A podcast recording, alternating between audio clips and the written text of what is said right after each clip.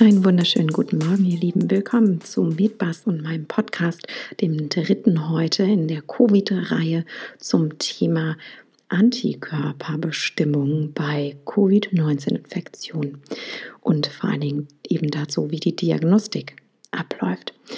Insgesamt unterscheidet man zwei Nachweismethoden. Einmal die sogenannte PCR-Methode, bei welcher das Virus selbst durch die sogenannte Polymerase-Kettenreaktion, dafür steht eben PCR, wieder ein Akronym, nachgewiesen wird.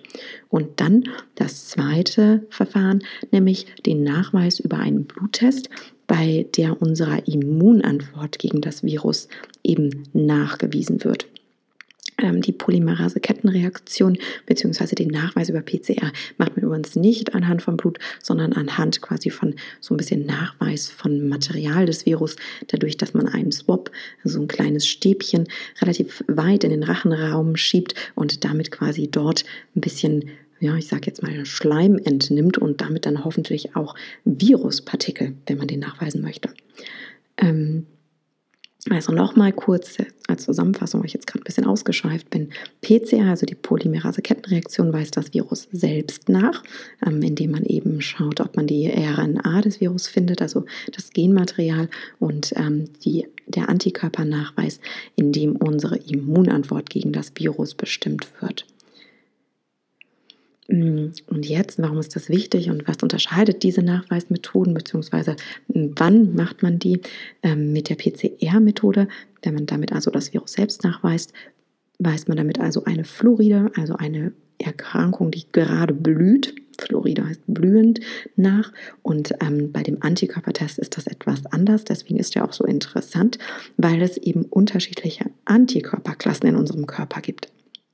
Manche von diesen Antikörpern zeigen also eine akute Infektion an und andere können aber auch eine bereits abgelaufene Erkrankung nachweisen.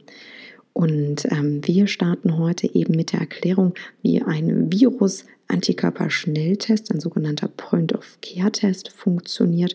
Und der nächste Podcast dann wird sich aber mit der PCR-Methode befassen und euch erklären, was das genau ist und wie das genau abläuft. Ähm, die ist ein bisschen komplizierter als der Antikörpernachweis. Aber egal, zurück zum Thema. So, warum interessiert uns das denn überhaupt, ob jemand eine Virusinfektion durchgemacht hat oder eben auch nicht? Ähm, Warum uns das äh, interessiert, ist nicht natürlich nur aufgrund dessen, dass wir eben wissen wollen, ob der Patient eben das hat oder nicht und ob er eben infektiös ist, sondern natürlich auch, weil uns bestimmte epidemiologische Zahlen, wie zum Beispiel die Sterblichkeitsrate bei Covid-19 interessiert, die wir momentan noch nicht kennen. Ähm, warum nicht? Weil ganz viele Betroffene mit leichten Symptomen eben nicht ins Krankenhaus gehen oder eventuell die Infizierten gar keine Symptome entwickeln. Dadurch fehlt uns jetzt der genaue Divisor, ähm, also die Zahl unten im Bruch, um eben den exakten Quotienten zu ermitteln. Also die Zahl der eben bedauerlicherweise am Coronavirus verstorbenen Menschen geteilt durch die Zahl aller Infizierten. Und diese Zahl aller Infizierten, die haben wir zurzeit noch nicht, versuchen es aber herauszufinden, wie viele es eben sind. Und ähm, jetzt zu dem Test, mit dem man eben auch noch nachweisen könnte, ähm, ob jemand die Infektion schon durchgestanden hat, also die gar nicht noch hat, sondern er hatte sie. Ja? Ähm, wie funktioniert der? Also, ähm, da holen wir ein bisschen aus. Gleich nach der Infektion bildet unser Immunsystem ein sogenanntes Immunglobulin M, IgM auch bezeichnet. Das sind Moleküle, die müsst ihr euch vorstellen, mit so fünf Y-förmigen Untereinheiten, also ein runder Kreis mit so fünf Ys draußen drauf. Und jedes dieser Ys kann jetzt Antigene, also zum Beispiel Teile einer der Virushülle binden. Und der, unser Körper beginnt eben also nach dem Kontakt mit dem Virus mit der Produktion dieser IgM-Antikörper. Das Auftauchen von IgM in unserem Blut würde also so viel bedeuten wie Alarm. Hier ist ein frischer Virus. Dann kommt es nach einigen weiteren Tagen zum sogenannten Klassenwechsel oder Switch. Klassenwechsel bedeutet, diese IgMs, die wir am Anfang haben, die hören langsam auf und ähm, produziert zu werden und es kommt eben zu einer neuen Antikörperklasse. Und diese Antikörperklasse heißt IgG, das sogenannte Immunglobulin G. Also nicht mehr Immunglobulin M, sondern Immunglobulin IgG. Das sieht jetzt aus wie ein einzelnes Y. Und ähm, wie gerade schon gesagt, die Produktion dieses IgM äh, IgG, Entschuldigung, ja, verwirrt mich selbst bei den ganzen Buchstaben. Ähm, die Produktion dieser Antikörperklasse tritt also erst verzögert nach dem Kontakt mit dem Virus aus, also nach dem Klassenswitch, nach dem Klassenwechsel. Was jetzt aber total spannend ist, ist, wenn es jetzt erneut zu einem Kontakt mit dem gleichen Krankheitserreger kommt, dann haben wir diese Antikörper, also diese IgGs, schon nach ungefähr 24 Stunden im Blut. Und ähm, darauf beruht jetzt eben nämlich auch der Mechanismus einer Impfung. Die Plasmazellen in unserem Körper, die diese Antikörper eben für uns herstellen, und ähm, die merken sich quasi durch diese Impfung, wer der Feind ist.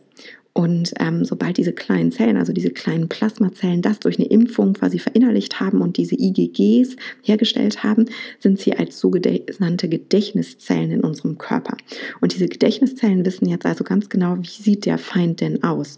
Und sobald sie diesen Feind wieder sehen, also diesen, diesen Virus oder das Bakterium, beginnen sie sofort mit Antikörperproduktion eben für dieses oder gegen dieses spezifische Virus oder gegen das spezifische Bakterium.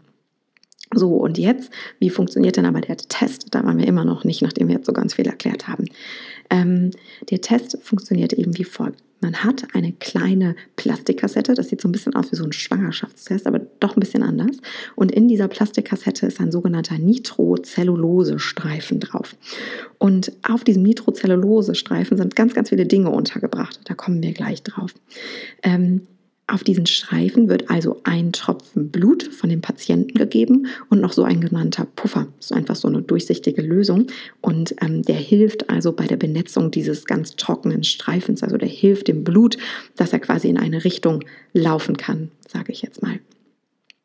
Zum einen bindet dieser kleine weiße Streifen, den wir da finden, ein Covid-19-Virushüllkonjugat, welches sich gegen humanes IgM, also diese Antikörperklasse, die ganz am Anfang produziert wird, richtet.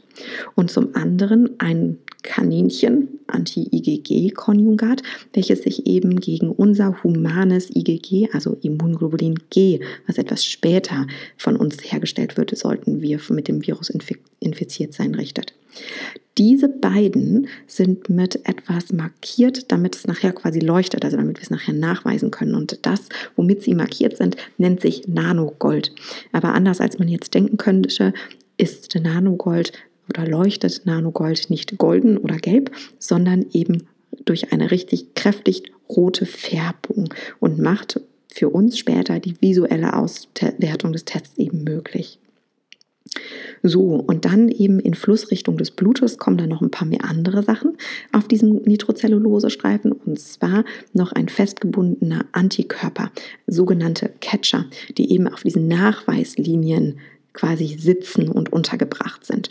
Und diese Catcher brauchen wir natürlich, weil wir ja IgM und IgG nachweisen wollen, einmal gegen IgM gerichtet und einmal gegen IgG. Das ist natürlich alles super winzig klein und mit dem bloßen Auge nicht zu erkennen. So, jetzt geben wir endlich ein bisschen Blut mal da drauf. Also, Blut geben wir jetzt mit ein bisschen Puffer da drauf und dieses Blut natürlich enthält in unserem Beispiel Antikörper. So, jetzt das IgM, was jetzt quasi dort drin ist, bildet sich bildet jetzt zunächst ein Komplex mit diesem goldmarkierten, also mit diesem nanogoldmarkierten Covid-19-Virushüllkonjugat. Und dieser Komplex von unserem IgM plus diesem Virushüllkonjugat bewegt sich jetzt durch Kapillarwirkung ganz langsam in unsere Nachweiszone, also auf unsere IgM-Linie zu. Und in dieser, auf dieser IgM-Linie sind jetzt unsere Catcher untergebracht. Und diese Catcher fangen jetzt quasi diesen Komplex ein. Und wenn wir jetzt dieses Sandwich, sage ich mal, also diesen drei Komponentenkomplex zwischen eben unserem IgM, dann diesem Virushüllkonjugat plus unserem Catcher haben und davon ganz, ganz viele auf dieser kleinen Linie, dann können wir eben diese rote Färbung sehen, ne? weil da die akkumulieren da quasi und dann sehen wir das. Und das gleiche gilt natürlich mit den Anti mit den IgG-Antikörpern von uns. Diese binden dann eben an dieses Goldkaninchen-Konjugat ähm, und wandern dann auch eben durch Kapillarwirkung Richtung Nachweiszone. Und wenn sie dann von diesen Catchern auf der IgG-Linie ähm, eingefangen werden, dann sehen wir das eben auch. Und ganz zum Schluss natürlich haben wir auf diesem Teststreifen auch noch eine sogenannte Zähllinie, eine Kontrolllinie. Damit sehen wir, ob der Test überhaupt funktioniert hat und ausgewertet werden kann.